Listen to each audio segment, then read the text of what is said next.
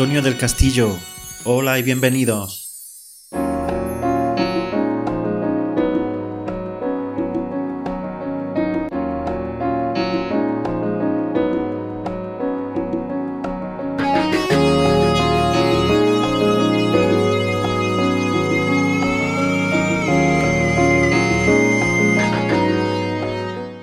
Bienvenidos a un nuevo programa del Rincón de la Salita. Como siempre, sois bienvenidos. Sois la esencia de la vida de este espacio. Quisiera muy brevemente comunicaros que el programa a partir de ahora será más breve, respetando las secciones que siempre han sido columna vertebral de este programa, pero he decidido hacerlo así para que podáis desgranar y saborear mejor cada sección. Cada programa tendrá dos o a lo sumo tres secciones. Hoy nos centramos en nuestra sección de pastas y café en entrevistar a un granadino de pro, un artista, un alma que se deja envolver con la música. Empezamos la radio donde encuentras todas las emociones.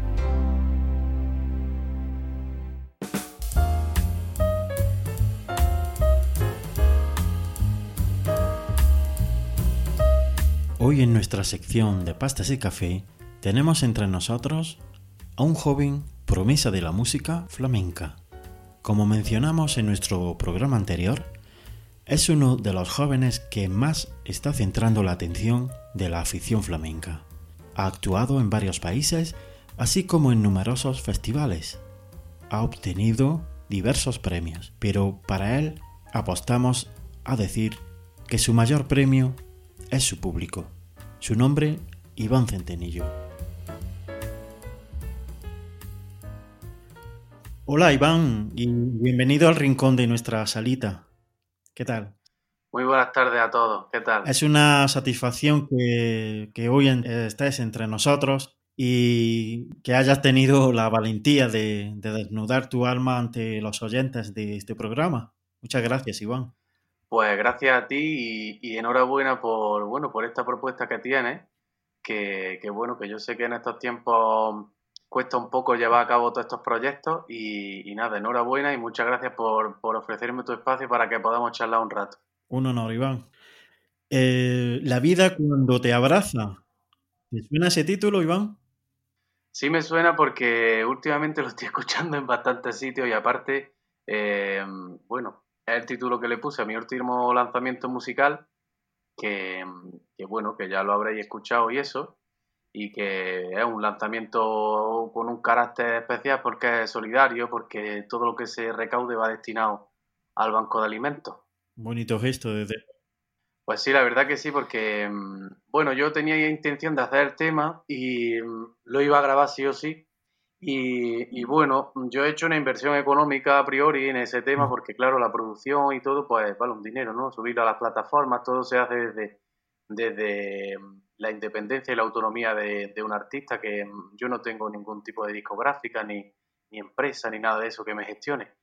Entonces, pues bueno, mm, todo tiene unos costes, pero bueno, que mm, como de todas maneras el tema lo quería sacar, pues mm, decidí que lo que se recaudara, destinarlo a una obra social que ahora mismo es muy importante, que es la de ayudar a las familias que, están con menos recursos. Y, nada, pues todo lo que se genere de, del lanzamiento va destinado al banco de alimentos. Yo ciertamente, a modo personal, todo lo que sea en sentido y con alma a nivel altruista, bienvenido sea. La verdad que ahora, como te decía, en el momento que estamos, pues tras la pandemia, porque claro, hemos estado unos meses ahí con el tema de la cuarentena, del confinamiento, que muchas familias no han podido trabajar, que otras familias han perdido su trabajo, y creo que ahora se abre una época que es una época difícil para mucha gente, en el sentido de que, bueno, que digamos, no tienen los recursos con que disponían antes, mm. ¿no? Entonces, pues el Banco de Alimentos, que hace una labor muy buena en ese sentido, pues lo podría haber destinado a otro tipo de causa, pero bueno, yo soy un artista solidario y ya he colaborado en muchísimas causas y que entendía que en este momento el Banco de Alimentos era, pues digamos, la causa un poco más aceptada. Mm. vamos a ir un poquito hacia atrás y eh, hacemos un breve repaso de, tu trayectoria musical. Tú corrígeme si, si me equivoco. Eh, yo tengo, me he documentado y en el año 2013 lanzaste tu primer disco en solitario bajo el título de Incertidumbre. Exactamente, en el año 2013 eh, también un lanzamiento que fue todo pues como hacen los artistas autónomos independientes, en el que yo gestioné prácticamente todo, con la ayuda de, muchísimos artistas que quisieron estar conmigo en ese CD, que era un CD más flamenco, digamos, ¿no? Es un CD pues, de palos flamencos propiamente dicho y en el que colaboran muchísimos artistas del flamenco de Granada un CD en físico, porque ahora ya como te has dado cuenta, mm, se lleva muchísimo más todo lo que es el tema digital, pero mm, en aquel tiempo un CD físico que funcionó bastante bien y bueno, a día de hoy ya está descatalogado porque, bueno, yo ya no pedí más copias y, las poquitas copias que quedaban en algunos sitios de Granada de tiendas de discos y tal, pues también se, se acabaron liquidando. Pero, mm, pero bueno, fue un proyecto apasionante porque yo era muy jovencillo en aquel tiempo y, claro, me sirvió, mm, digamos que el resultado final del disco, pues yo mm, desde entonces no lo he vuelto a escuchar porque bueno, mm, como soy una persona un poco exigente, pues hay muchas cosas del disco que, no me terminan de gustar, ¿no? Porque claro, pero bueno, la verdad es que tengo buenos recuerdos y me sirvió mucho pues para el tema de, sobre todo de, de comprender que una grabación no se puede hacer eh, en poco tiempo, sino que hay que dedicarle el tiempo que necesita mm. y, que en, cuestiones de música pues no hay plazo, sino que lo mejor es ir con tranquilidad y, dedicarle el tiempo que necesita para que el resultado sea, pues bueno, lo mejor posible. Pero digamos que, no sé si me permite la valentía de decirte que eso fue para ti en principio de un sueño. Sí, la verdad que yo tenía intención de, hacer algo, ¿no? Y, de, grabar un disco, pero claro que, en aquel tiempo, pues, bueno, pues lo primero que los recursos que yo tenía, pues no son los que tengo ahora, los conocimientos que tenía, pues tampoco son los de ahora, pero es que ya te digo que como proyecto, pues fue un proyecto positivo en el sentido de que aprendí mucho, vamos, algunas cosas las tuve que aprender a la fuerza. Y luego, pues la verdad que muy satisfactorio en el sentido de que mucha gente colaboró, tanto artistas como eh, también gente que me ayudó en, la producción, en, el tema de maquetación, en imagen, en fin, que en ese sentido sí que tengo mucha suerte y siempre lo digo porque la verdad que siempre estoy rodeado de gente que, que colabora conmigo y que si en, en, un momento dado tengo que pedir ayuda de alguien, siempre siempre encuentro gente que, me ayude en algunos de los aspectos que muchas veces yo desconozco, porque claro, yo sé muchas cosas, pero otras muchas y muchísimas más que no sé. Es cuestión de, enriquecimiento. Ese proyecto era un proyecto que el mismo título lo decía, incertidumbre, porque en realidad me encontraba pues, en un escenario de mi vida que era eso, incertidumbre. No sabía cómo iba a salir el disco, si bien, si mal, si... Y, y bueno, como positivo lo que aprendí y la solidaridad y sobre todo la ayuda de mucha gente que quiso estar en ese proyecto.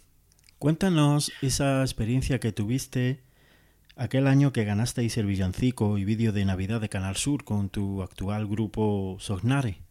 Pues bueno, es otro proyecto, es que mi vida se basa en, proyectos, ¿no? Cada cierto tiempo, mm, si ves la cronología de los años de artísticos míos, pues cada cierto tiempo hay un proyecto el proyecto Soñares, que nació como una unión de tres cantantes, de Víctor Segovia, Rafael Lara y, y, Iván Centenillo, ¿no?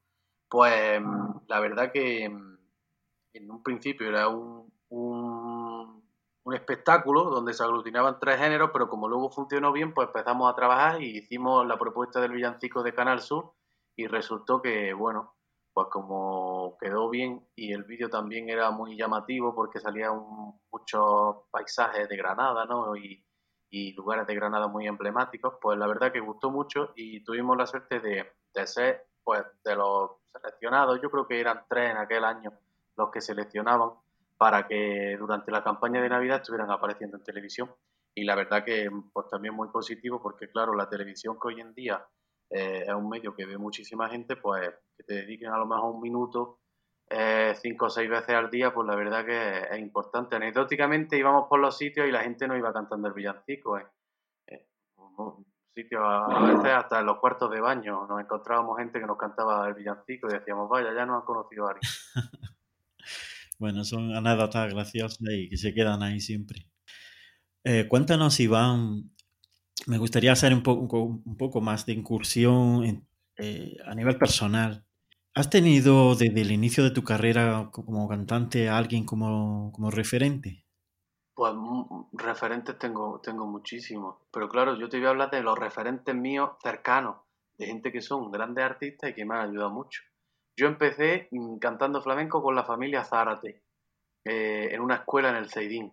Eh, son varios artistas, eh, Carlos Zárate guitarrista, Rosa Zárate bailadora, en fin. Con esta gente empecé. Luego conocí a Juan Pinilla, que es lámpara minera, y con el que, bueno, pues di algunos cursos y tal, y claro, pues yo no tenía ni idea de flamenco porque en mi familia no había ningún antecedente de flamenco. Y en técnica vocal, David Sorroche, que también es muy amigo, muy amigo mío a día de hoy. Bueno, todos son buenos amigos a día de hoy.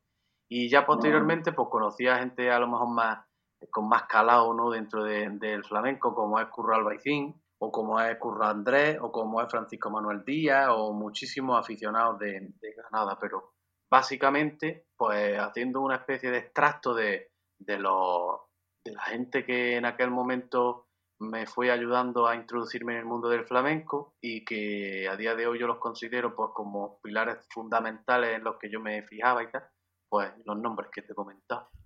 Menudo elenco. Sí, la verdad que el elenco es para formar una fiesta, una buena fiesta con una buena comida y bebida y, y vamos, y no se acaba la fiesta nunca. Iván, ¿qué experiencia sacaste por tu paso en Original y Copla de Canal Sur? Cuéntanos. Pues mira, pues saqué, mm, como últimamente me estoy volviendo tan sincero, saqué mm, dos vertientes, dos, dos, opiniones. La opinión del positivismo que tiene y, mm, claro, lo bueno que es salir en televisión porque todo el mundo te conoce. Cuando yo salí en Canal Sur en el programa este de, de Original y Copla, es que había gente que hasta me paraba en el Mercadona y, bueno, en el supermercado, bueno, podemos decir los nombres, ¿no? Tampoco pasa nada. Y, me, pedían fotos y tal, y claro, bueno, que no me había sucedido, había gente que me conocía y tal, pero hasta tal punto no. Luego, por otra parte, pues sí es cierto que el formato del programa es muy bueno, pero digamos que el, la forma o la fórmula de, llevar a cabo de llevar a cabo el programa y de mm, no sé todo tan guionizado todo que en el momento que te digan tienes que hablar y que muchas veces incluso te dicen hasta lo que tienes que decir porque si dices otra cosa no interesa porque bueno pues es que es un programa y el marketing es eso y, y claro, pues mm, quieren vender una imagen y ellos tienen un guion y si te sales del guion, pues como que ya no, entonces a mí eso, esa parte es la que no me, no me motivó mucho, pero bueno, los compañeros muy buenos, tengo muy buena amistad con ellos, me ha abierto muchas puertas porque a través del programa también pues hice un montón de actuaciones y, me fue bastante bien, pero, pero siempre me gusta citar eso, que yo como soy una persona así un poco independiente, pues digamos que las directrices sean así muy rígidas, a veces me cuesta un poco de trabajo. Y claro, hay cosas que yo las veo bien y otras cosas, pues a lo mejor yo las haría de otra manera, pero claro, como hay que seguir el, guion que hay establecido, pues bueno, así se hace. Entonces, por eso te cuento como, digamos, la parte buena y la parte menos buena, que no quiere decir que sea malo, sino menos buena de, la experiencia. Si me permite, Iván, eh, voy a intentar exteriorizar de ti un pequeño secreto que quizás les agrade a los, a los oyentes y, por qué no, a más de uno le pueda eh, sorprender en el buen sentido. ¿Qué significa para ti la Semana Santa? Cuando has dicho lo de secreto por un momento, me, me ha asustado porque digo, a ver qué va a contar. pues mira, la Semana Santa es muy importante. Más que lo religioso, que, que también, en lo, en lo experimental, ¿no? La Semana Santa yo empecé cantando saetas y de hecho el nombre de Centenillo, yo no me llamo Centenillo, yo me llamo Iván Vilchas Pérez, pero ah. Centenillo, es como el nombre artístico, ¿no? viene de, mm, una anécdota también porque yo escuchaba las saetas de Manuel Centeno, que era un, cantador de, bueno, de la época de los años 50 y así, ¿no? Y, mm, y de Centeno derivó en Centenillo, y por eso el nombre artístico. Y luego, pues bueno, empecé cantando saetas y a través de, de la Semana Santa cuando empecé, digamos, en el mundo del flamenco. Entonces, bueno, luego me ha dado muchas satisfacciones porque he cantado muchísimos años, he hecho muchos actos, he colaborado en discos que se han grabado de saetas, programas de saetas. Ya los últimos años mm, lo que he estado haciendo es recuperando un poco la exaltación de la saeta, que la exaltación para el que no sepa lo que es, pues es eh, una especie de espectáculo donde, donde interviene una banda de música, donde intervienen saeteros y donde interviene un exaltador que va contando cosas de la Semana Santa y se va ilustrando todo con música y con saetas. Y ya estos últimos años pues me propuse hacer algo, algo diferente y con Antonio Tejada y la Ciudad Accesible y algunas otras organizaciones de, de sordos y de discapacitados y tal, pues lo que hicimos es la, la exaltación de la saeta accesible para que todos la pudieran disfrutar y entonces pues con una intérprete de lengua de signos interpretaba lo que son las saetas a través de otros medios como globos llenos de aire eh, los discapacitados sentían las vibraciones de la música, en fin, hacerlo todo un poco más accesible. Y también hicimos algo que tuvo mucha repercusión, que fue la primera saeta en lengua de signos, donde yo interpretaba la saeta y Esther Ramallo es la que hacía la interpretación de, de la saeta en lengua de signos, que eso lo hicimos hace dos o tres años, por primera vez, la primera saeta, y tuvo muy buena repercusión. Así que de la Semana Santa tengo muy buenos recuerdos, la verdad, sí. Muy interesante. Eh, Iván, eh, ¿en qué momento te llena más ¿En, el instante, en el momento que compones en tu habitación, estudio, o, o estar en un escenario con tu público? Yo el escenario. La verdad que yo necesito de la gente y sobre todo que la gente sea receptiva y que la gente, que la gente participe. Mm, no soy de estos artistas rígidos que llega y hace lo que tiene que hacer y se va. Me gusta siempre interactuar, me gusta siempre hacer participar al público, que el público esté en, todo momento en la actuación y que yo sienta la vibración de la gente. Y entonces sí me voy contento. Cuando, cuando la gente ha estado pendiente y cuando la gente ha disfrutado la misma vez que yo estaba disfrutando y luego pues, posteriormente mucho me da la enhorabuena. Entonces pues mm, prefiero mucho más una actuación con público que la composición. La composición es algo más íntimo y a veces también más frío, ¿no? Mm, tiene su sentimiento mm. también, pero no tiene la misma carga de adrenalina que está en un escenario. Y puedo dar testimonio que, que de verdad ante tu público te creces de una forma increíble. Esta pregunta siguiente es a, petición de, un oyente que me dijo que te la, te la hiciera, un oyente anónimo, eh, y es la siguiente. ¿Estás a favor o en contra de la fusión de estilos? Esta es la pregunta del millón. pues yo estoy a favor de la fusión. Lo que no estoy a favor es de la confusión, que es distinto. Y te lo voy a explicar. Mm, todo lo que se haga mm, eh, respetando unos cánones y respetando pues lo que cada estilo propiamente tiene unas características y esas características hay que respetarlas. Entonces, todo lo que se haga respetando las características y, lo, y la base fundamental de, cualquier estilo de música y se fusionen entre ellas, pero, pero no pierda, digamos, la raíz ninguna de las dos partes, yo estoy a favor de eso. De hecho, es que la creación de, vamos, que la música siga avanzando es a través de la fusión de muchos estilos, igual que hace muchísimos años, por ejemplo, el flamenco se creó a partir de la mezcla de muchos, de, bueno, de, de músicas que, que, habitaron en Andalucía, ¿no? Entonces, estoy a favor. Lo que no estoy a favor es de la confusión, es de llamar a una cosa por un nombre cuando no lo es. Tampoco quiero entrar mucho en el tema porque siempre caemos en, la misma dinámica, ¿no? Pues yo siempre me voy al flamenco, el flamenco es flamenco y el flamenco son los palos del flamenco. Dentro de los palos del flamenco se pueden parentar con otras músicas, pero sin que pierda esa raíz. Ahora, yo por ejemplo, el tema que, que yo he sacado de la vida cuando te abrazas, aunque a mí me suene la voz flamenca, yo no puedo decir que eso es flamenco, porque no lo es. Eso es un tema pop. Y yo canto y sí, pues tú me puedes decir, pues uno tiene un quejío y tiene y tienes la voz flamenca porque te suena así o porque, bueno, que tampoco esos son conceptos que es que como todo es tan ambiguo, puedes pensar que es flamenca o que no lo es. Entonces, ese tema no es flamenco, ni flamenco ni flamenquito. Ese tema es un tema pop que lo, que bueno, que lo canta un cantado flamenco, pero no, no es flamenco. Eso sí que me gustaría que siempre quedara claro y que la gente tuviera los suficientes conocimientos como para saber diferenciar entre lo que es fusión y lo que es y lo que no lo es, lo que es confusión, como yo digo. Muy bien. Eh, aprovechando la coyuntura sobre tu personalidad, tu personalidad musical en este caso, te, te dirijo con esta pregunta. ¿Cuál es para ti tu mejor canción? Pues yo creo que mi mejor canción todavía no la he escrito. yo creo que, a ver, no, no quiere decir que lo, lo, que haya hecho esté mal, ¿no? Contento y está bien, pero ya te digo que las personas que somos exigentes, pues, pues bueno, mm, tenemos nuestras canciones y, y, y estamos contentos con lo que hacemos, pero yo creo que mi mejor canción, pues, pues será la última que componga, ¿no? Cuando ya no esté aquí o porque porque no estaré para poder para poder digamos autocriticarme, ¿no?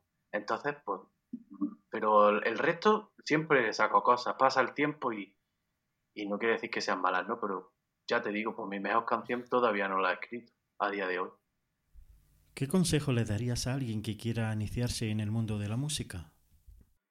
Pues a mí cuando yo empecé en el flamenco me, en el flamenco me decían, tú te lo has pensado bien, que no sabes Pero no, bueno, la música como todo, pues tiene sus cosas buenas y sus cosas no tan buenas y bueno, pues yo el consejo que le daría, que entren con ilusión, que con trabajo, con honestidad y sobre todo con humildad, que no hace falta vivir en las nubes ni en una realidad que no existe, sino en la realidad que tenemos, que cuando estás en el escenario, que pues que estás cantando y que digamos estás eh, viviendo ese momento y tal, pero que cuando vas abajo del escenario eres uno más de los que hay y, bueno, pues sobre todo lo más importante es eso, la humildad, el trabajo, la constancia y la perseverancia, porque ya te digo que es un camino que no es fácil, que es un camino que es muy largo, que nunca se llega a aprender todo, ni nunca se llega a saber todo, y entonces pues hay que tener los pies en el suelo y, ya está. Mirar al horizonte con, con valentía y, intentar pues sacar adelante todo lo que uno, lo que uno pueda, lo máximo de, de uno mismo. Así que yo creo que los pilares fundamentales y lo que yo le recomendaría a alguien que quiere iniciar su vida en, torno al mundo de la música es la humildad y el trabajo y, y la constancia. Eh, estamos llegando a la recta final de, de, nuestra entrevista, de nuestra grata entrevista. Eh, quería, por último, preguntarte, ¿qué te queda por hacer? A mí me queda por hacer todo. Porque si prácticamente no, he hecho nada, no he hecho, no he hecho nada. Pues me quedan por hacer muchas cosas, pero no sabría decirte. Hay mucha gente que me dice, ya has hecho tu disco y tienes tu grupo y llevas muchos años y has viajado por el mundo y has conocido mucho y has sacado tu libro también.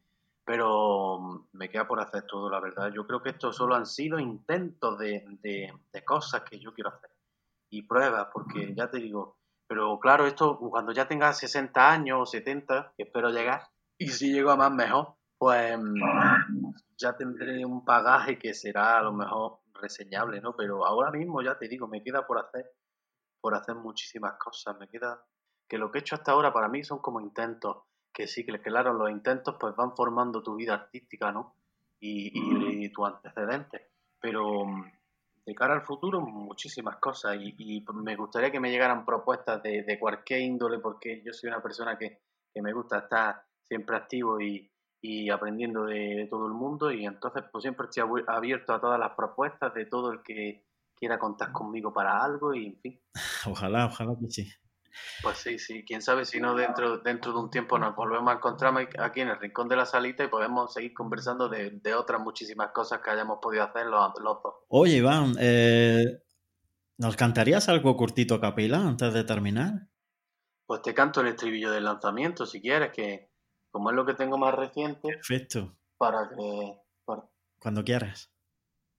Y en la soledad de la luz que deja entrar el balcón que da a la calle, a la calle de la esperanza, sé que volverá las tardes de paseo para recordar lo importante de la vida, de la vida cuando te abraza.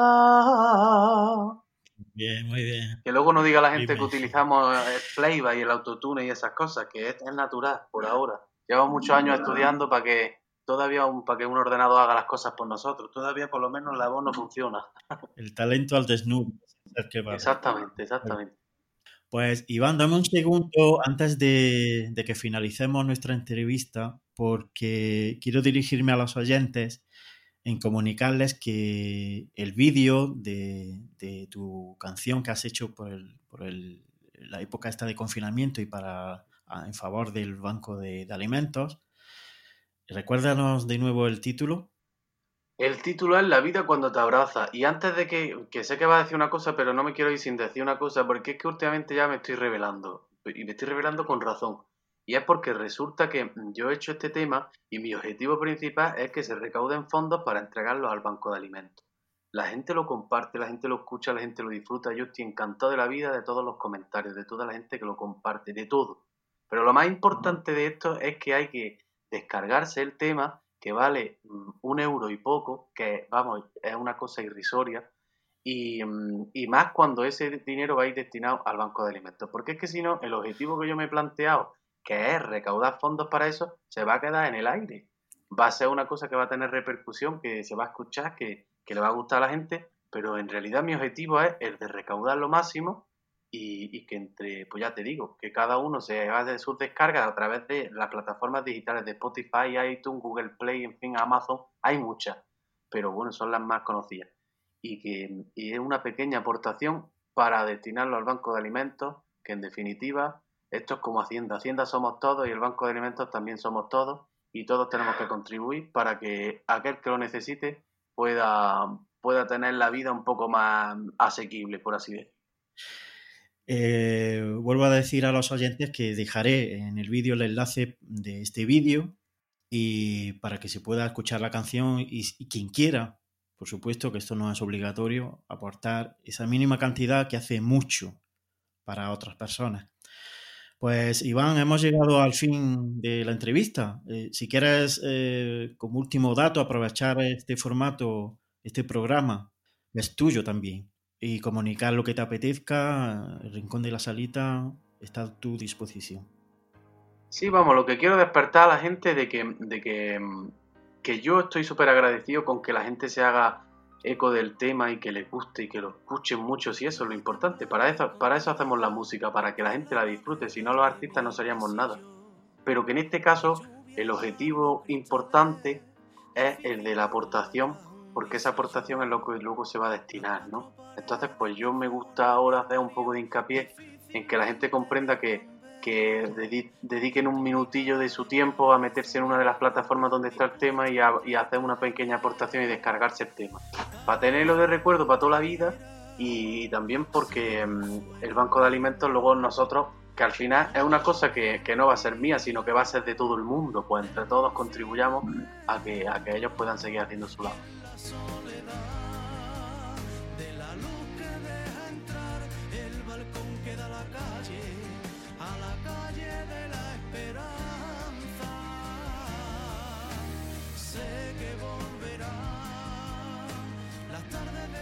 Para recordar lo importante de la vida, de la vida cuando te abraza. Y en esta cuarentena, tu cuerpo, ganas, mis plantas, tus besos, lo mío, Nos unimos, nos unimos a ello. Ha sido un verdadero placer tenerte entre nosotros nos ha servido para conocerte mejor, para saber que sigue pegando fuerte desde las nuevas generaciones los estilos clásicos de la música, como es el flamenco, y sobre todo nos ha servido para saber que eres artista y mejor persona. Aquí tienes tu rinconcito para cuando quieras. El fin muy cerca está, lo afrontaré serenamente. bueno, pues nada, pues yo en principio mm, daros las gracias y especialmente a ti, darte, darte las gracias por abrirme tu espacio. Y nada, pues a todos los oyentes pues agradecerle que, que, que se hayan decantado por escuchar esta entrevista y por escuchar un poco acerca de mí. Y yo súper agradecido, espero que hayan conocido algunas facetas que a lo mejor desconocían de mí. Y, mm, nada, sobre todo lo importante que estoy siempre a disposición de todo el mundo para lo que necesite. Gente que me sigue, gente que necesita que, bueno, pues como en este caso para tu espacio has tenido a bien que esté contigo y tal. Y entonces, pues bueno, mm, a disposición siempre de todo el mundo y sobre todo de las cuestiones sociales, sobre todo. Y, mm, y nada, pues darte la enhorabuena y desearte que tu espacio, pues que ya se está convirtiendo en un referente, pues que siga ese camino y que, y que con el tiempo pues también podamos hablar ambos de muchos éxitos, cada uno en su ámbito de, de la música y, y, de la radio. El honor ha sido nuestro. Hasta pronto y mucha suerte, Iván. Muchas gracias, hasta pronto a todos.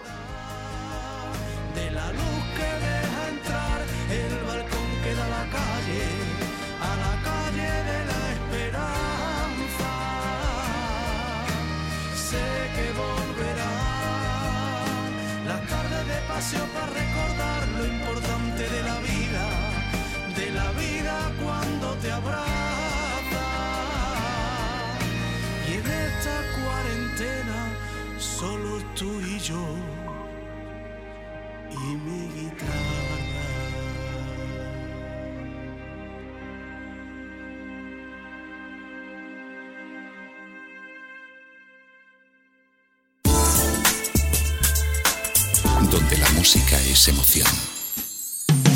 Para todo aquel o aquella que desee participar en el programa dentro de la sección del Candil del Caminante, ese espacio donde podáis mandar vuestros cuentos, microrelatos, poesía o comentarios alusivos a cualquier tema de lo que aquí tratamos, dejaré debajo del vídeo el teléfono donde a modo de audio podéis mandarlo por WhatsApp. También para facilitar el contacto con el programa podéis hacerlo a través del correo que igualmente os facilitaré debajo del vídeo. Como mis web personales de índole artístico y a nivel profesional de coaching, ofertando mis servicios para aquel o aquella que lo requiera a modo personal. Nos gusta estar cerca de ti.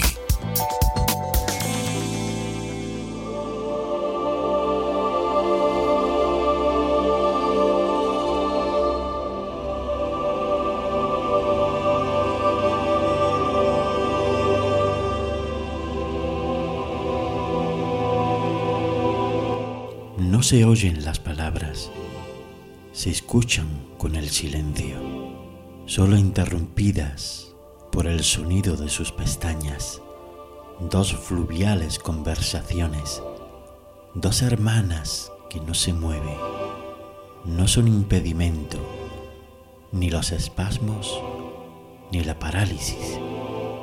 Sus luceros resplandecen como nadie. Cada movimiento, una letra. Cada emoción, un sentimiento. El iris, su pincel. Sus rostros, sus espejos. Entre espacios, un parpadeo. La dolencia es su libertad. La voluntad, su acongojar. Todo es posible cuando algo se anhela lograr. Homenaje a las hermanas Lourdes y Menchu Arrieta, dos personas con parálisis que se comunican a través de sus ojos.